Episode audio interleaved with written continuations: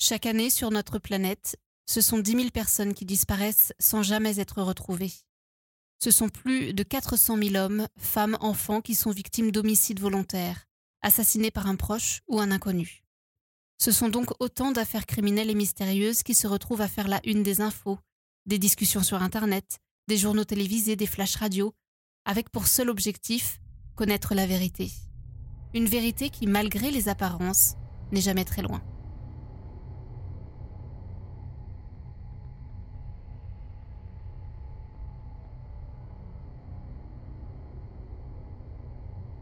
Le 6 juillet 1973, Linda O'Keefe, une petite fille de 11 ans, disparaît à Corona del Mar, en Californie. Ce jour-là est une journée pourtant typique pour Linda, qui se rend à Lincoln Intermediate School, où elle suit des cours d'été. Elle s'y rend habituellement à vélo, mais ce 6 juillet-là, c'est son professeur de piano qui la dépose à l'école.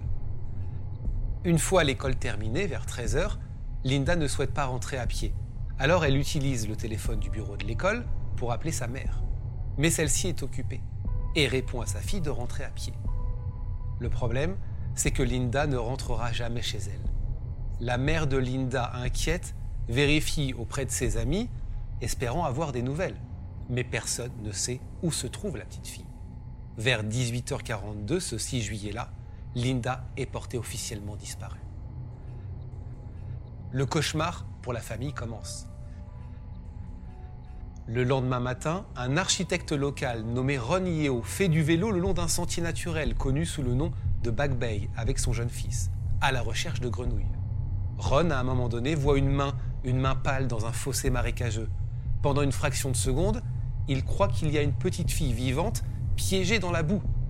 Mais malheureusement, l'enfant est mort. Et l'horrible vérité éclate. Il s'agit bien du corps de Linda O'Keeffe et la petite fille a été agressée sexuellement et étranglée. Rapidement, les enquêteurs de la police de Newport s'emparent de l'affaire. Mais malgré la chronologie reconstituée, malgré plusieurs pièces à conviction retrouvées, les enquêteurs n'ont jamais réussi à identifier la personne responsable de cet horrible meurtre. La police va errer dans un labyrinthe de théories différentes et finit par abandonner l'affaire au fil des années. Et elle a classé sans suite. Le meurtre de Linda aurait pu rester un cold case. Mais c'était sans compter sur la détermination des enquêteurs de la police de Newport Beach. Pendant près de 45 ans, la photo de Linda est restée accrochée au mur à côté d'autres affaires non résolues, rappelant à chaque nouvelle génération d'agents le travail qu'il leur restait à faire. Et il aura fallu, écoutez bien, attendre plus de 45 ans pour que la famille et les proches reçoivent enfin des réponses. Linda Anne O'Keefe, précisément, c'est la cadette d'une famille de trois filles. Elle a 11 ans en 1973 et est très proche de sa sœur aînée qui s'appelle Cindy et qui a 18 ans. Son père, c'est Richard, il était machiniste et il partage un lien spécial avec Linda. C'est un peu sa, sa fille préférée. La mère de Linda s'appelle Barbara, elle est artiste et couturière et c'est d'ailleurs elle qui coud la plupart des vêtements de ses filles. Linda est donc euh, une jeune fille décrite comme une enfant timide, sensible, douce et charmante. Elle aime la nature, elle aime les animaux, elle aime jouer du piano et elle aime peindre. Et sa sœur aînée Cindy dira euh, d'ailleurs de Linda eh bien que euh, c'était une jeune fille qui aimait la vie, qui aimait la beauté du monde précisément, ce sont ses mots, et qui semblait toujours voir le bien chez les gens.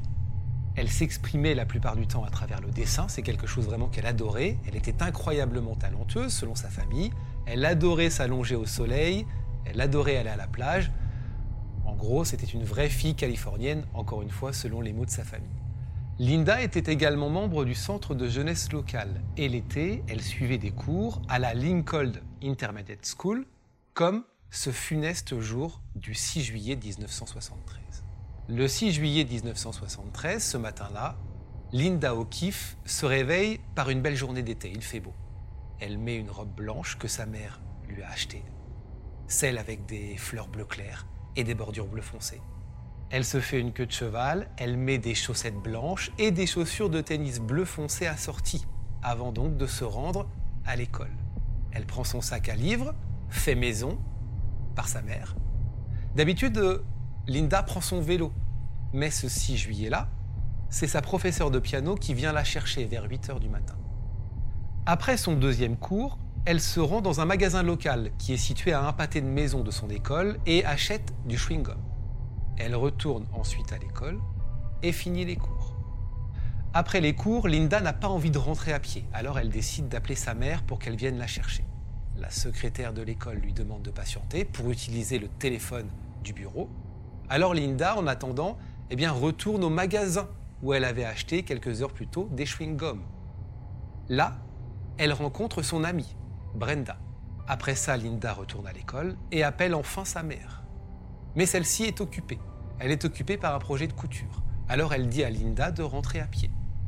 Linda est un peu contrariée, elle quitte l'école, mais décide de s'asseoir à l'intersection de deux rues, la rue Marguerite Drive et la rue Inlet Drive, avant de rentrer. Vers 13h15, des témoins rapportent avoir vu Linda parler à un homme blanc dans une camionnette de couleur turquoise à cette intersection précisément. L'homme est décrit comme étant dans la vingtaine ou le début de la trentaine. C'est la toute dernière fois que Linda est vue vivante. La mère de Linda s'inquiète au bout de quelques heures ne la voyant pas rentrer. Elle appelle donc des amis. Elle se dit que Linda était contrariée de devoir rentrer à pied. Elle s'est peut-être rendue sans rien dire chez une amie. À ce moment-là, Cindy et la sœur aînée de Linda partent à sa recherche. Puis quand le père de Linda rentre du travail, eh bien il continue de la chercher, en vain. À 18h42, la police de Newport Beach est avisée. Les recherches sont vite étendues aux forêts et aux prairies voisines, et des témoins sont interrogés. Le premier témoin interrogé, il s'agit donc de Brenda, l'amie de Cindy, qui euh, l'a croisée durant la matinée, et qui dira à la police qu'une camionnette de couleur turquoise s'est arrêtée près de Linda à un moment donné. Camionnette qui ressemble fortement d'ailleurs à celle aperçue par deux autres témoins un peu plus tard. Autre témoin, une jeune fille nommée Janine Pierle qui passait en voiture avec sa mère et qui ont vu Linda assise au coin de la rue avec une camionnette turquoise garée à l'intersection près de la fillette. La porte de cette camionnette était ouverte. La mère euh, de cette Janine, qui a trouvé la scène assez étrange, a voulu noter la plaque d'immatriculation de la camionnette, mais celle-ci, c'est ce qu'elle raconte, a fait demi-tour avant qu'elle ne puisse noter la plaque. Et Janine et sa maman n'ont pas pu voir si Linda était à l'intérieur du véhicule. Mais en tout cas, c'est ce qu'elles disent, elle n'était plus assise sur le trottoir. Alors pourquoi à ce moment-là elles n'ont pas prévenu la police? Bah, Tout simplement parce qu'elles se sont dit que dans une ville aussi calme que Corona del Mar, pas lieu de s'inquiéter, Linda n'était pas en danger. Voilà ce qu'elles se sont dit à cette époque, je rappelle qu'on est en 1973. Cependant, c'est important, elles vont décrire le conducteur de la camionnette, elles ont eu le temps de le voir. Un homme blanc, avec les cheveux bouclés et la peau un petit peu bronzée, comme si cette personne revenait euh, de vacances. Mais rien, à ce moment-là, ne permet de retrouver la petite fille, ne permet de retrouver Linda. Des bénévoles se joignent aux recherches et les recherches durent toute la nuit entre le 6 et le 7 juillet 1973. Le 7 juillet 1973, à seulement un kilomètre de la maison de Linda O'Keeffe, un homme prénommé Ron Yeo et son fils de 4 ans sont allés faire du vélo pour euh, aller chercher des grenouilles le long d'un sentier naturel connu sous le nom de Back Bay. Dans une zone marécageuse, dans un fossé, vers 10 heures, Ron va faire une terrible découverte. Il découvre le corps de Linda. En fait, tout d'abord, il voit une main et pensant que cette jeune fille ne faisait que dormir, il a crié pour essayer de la réveiller. Mais pas de réponse. Il commence à comprendre qu'il y a alors un vrai problème. Il se rend immédiatement chez lui et appelle la police. En arrivant, la police découvre Linda. Linda est bel et bien décédée. Elle porte sa robe blanche et bleue et son sac à livres qu'elle avait avec elle à l'école est retrouvé à quelques mètres de son corps. Une autopsie sera pratiquée elle va révéler que Linda a été agressée sexuellement et étranglée à mort. L'heure du décès de Linda se situe entre minuit et 2 heures du matin. La recherche devient à ce moment-là une chasse aux meurtriers. Qui a pu faire ça? La ville balnéaire endormie de Corona del Mar est véritablement secouée après le meurtre de Linda O'Keeffe. Et alors que la police tente de retrouver son meurtrier, tente également d'amasser des indices, ce sont tous les camarades de classe de Linda tous les camarades de son école qui euh, se mettent également à la recherche d'indices euh, possible pour savoir qui a fait ça. Parce que je vous rappelle que nous sommes en 1973 et euh, que la petite ville de Corona del Mar n'a jamais connu un crime d'une telle atrocité. Un autre témoignage va arriver. Le témoignage d'une femme qui vit sur une falaise à Newport Beach et qui explique aux policiers avoir entendu un cri à proximité de là où on a retrouvé le corps de Linda à 23h30 la veille. Et elle explique qu'elle n'était pas au courant à ce moment-là qu'une petite fille avait disparu et qu'elle n'y a donc pas prêté beaucoup attention. Mais selon elle, il s'agissait d'une voix de femme criant ⁇ Arrêtez, vous me faites mal ⁇ Deux jours plus tard, une nouvelle encore plus choquante arrive. Un membre de la communauté, un habitant de la ville est arrêté. Un suspect s'est présenté et a déclaré avoir enlevé et tué Linda O'Keefe. C'est un jeune homme nommé Peter Wooten qui venait d'obtenir son diplôme d'études secondaires avec Cindy, la sœur de Linda, donc il la connaissait. Le jeune homme est détenu pendant deux jours, mais rien ne permet de le relier au meurtre de Linda O'Keefe. Et la police d'ailleurs est convaincue qu'il ment. Il pense que cette confession n'était juste qu'un stratagème pour accéder à la notoriété. Il sera donc libéré deux jours plus tard, le même jour où Linda est inhumée. Juste avant l'enterrement de Linda, un criminaliste avant-gardiste qui répondait au nom de Jim White décide de prélever le sperme retrouvé sur le corps de Linda et de le conserver, en se disant que peut-être qu'un jour, même si aujourd'hui la technologie euh, n'est pas probante, on retrouvera un possible ADN. Au fil des semaines qui vont passer, le service de police de Newport va suivre des pistes, de nombreuses pistes, chacune se transformant en une impasse. L'affaire, vous le comprenez, devient un cold case. En 2001, alors que la technologie progresse, le profil ADN élaboré à partir de l'échantillon de sperme est entré dans le CODIS, la base de données génétique nationale. Mais aucune correspondance n'est trouvée. Mais les enquêteurs de la police de Newport refusent d'abandonner la recherche de l'assassin de Linda. Et notamment un jeune sergent qui s'appelle Kurt Depweg. En octobre 2017, ce Kurt Depweg va embaucher une société privée qui va utiliser la généalogie médico-légale pour générer un portrait robot basé sur les caractéristiques génétiques du suspect grâce donc à l'ADN retrouvé sur Linda. Mais là encore une fois, aucune correspondance. En juillet 2018, soit 45 ans après le meurtre de Linda O'Keefe, la police de Newport Beach décide de relancer l'affaire, aidée par des amis d'école de Linda d'époque, qui avaient formé un groupe Facebook appelé Justice for Linda Ann O'Keefe. L'enquêteur principal, le sergent Kurt Depweg, consulte l'enquêteur principal, le sergent Kurt Depweg, va alors consulter un homme qui s'appelle Jen Menzella, qui est alors porte-parole du département, sur la façon de relancer l'enquête. Comment faire? Et tout de suite, ce Jen Menzella va suggérer les réseaux sociaux, et notamment Twitter. C'est comme ça que le 6 juillet 2018, à l'occasion du 45e anniversaire de la mort de Linda, le service de police de Newport annonce qu'ils vont employer une nouvelle tactique émotionnelle et psychologique pour sensibiliser le public au meurtre non résolu de Linda et d'obtenir des informations. La police de Newport Beach lance alors un fil Twitter avec le hashtag Linda Story. Le principe est très simple, raconter le dernier jour de Linda à travers une série de tweets en direct, c'est-à-dire écrit à la première personne, comme si c'était Linda elle-même qui avait écrit ces tweets. Voici ce que ça donne. C'est une série comme celle-ci de 68 tweets qui se suivent, avec tous les détails de cette fameuse journée. Et ce hashtag Linda Story va enflammer Twitter. Le dernier tweet, posté le 7 juillet 2018, écoutez bien, est la publication du portrait robot du suspect et ce à quoi il pourrait ressembler aujourd'hui.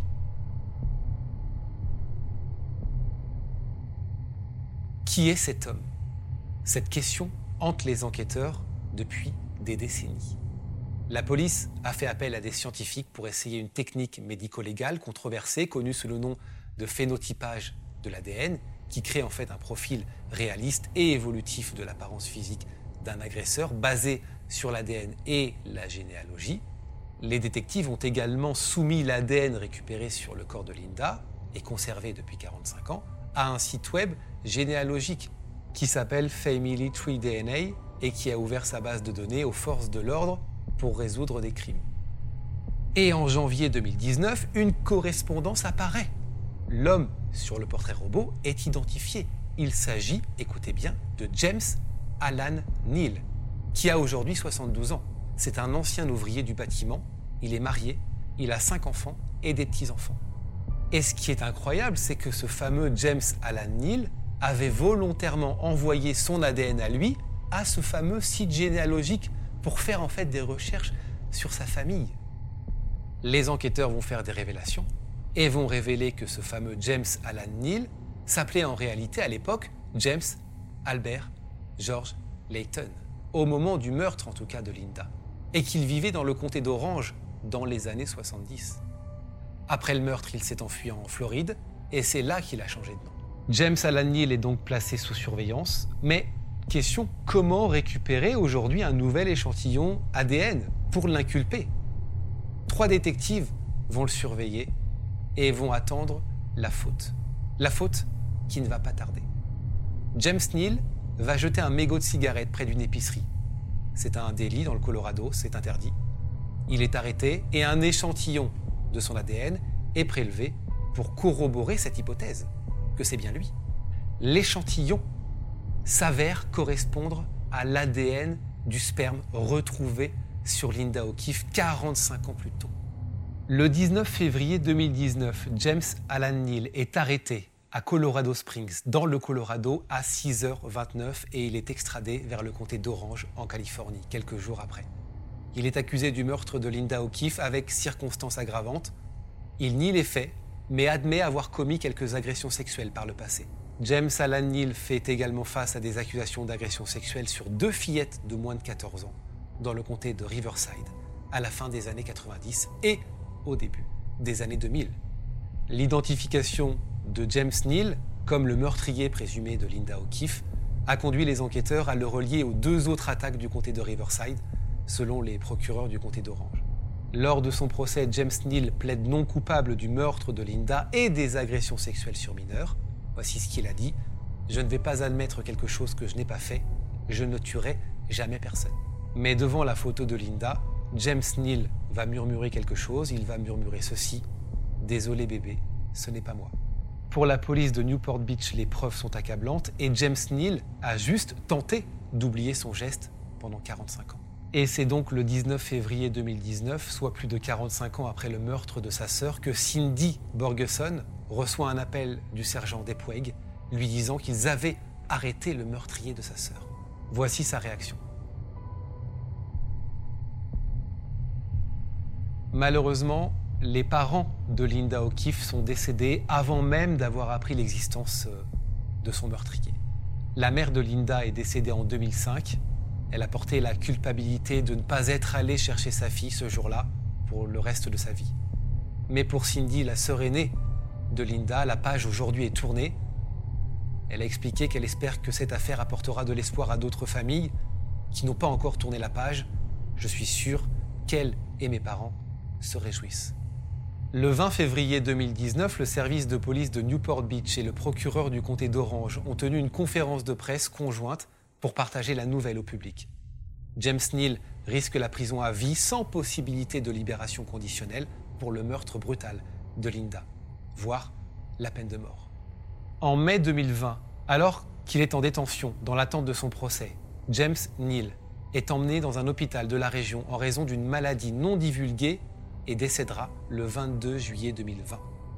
Le shérif du comté d'Orange va déclarer qu'il ne semblait pas avoir de symptômes de Covid et que sa mort n'était pas considérée comme suspecte.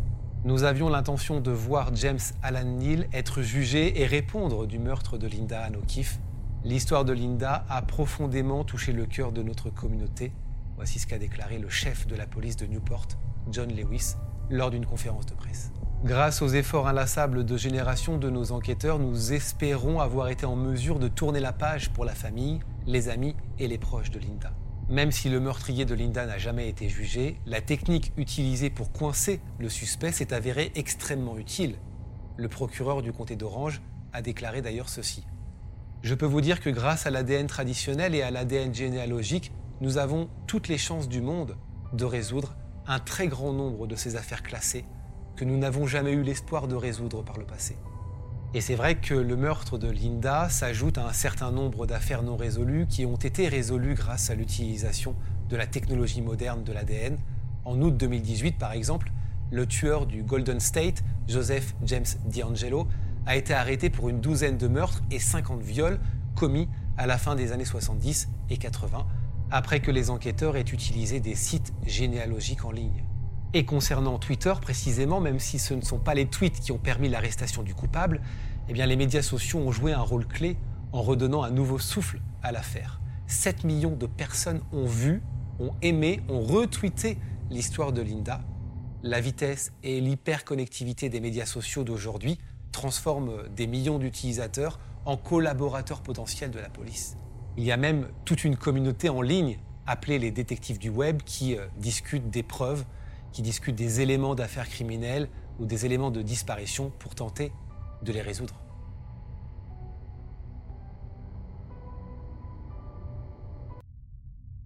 Si vous souhaitez découvrir toutes les images qui concernent cette affaire, rendez-vous dès maintenant sur notre chaîne YouTube Charlie Frigoul.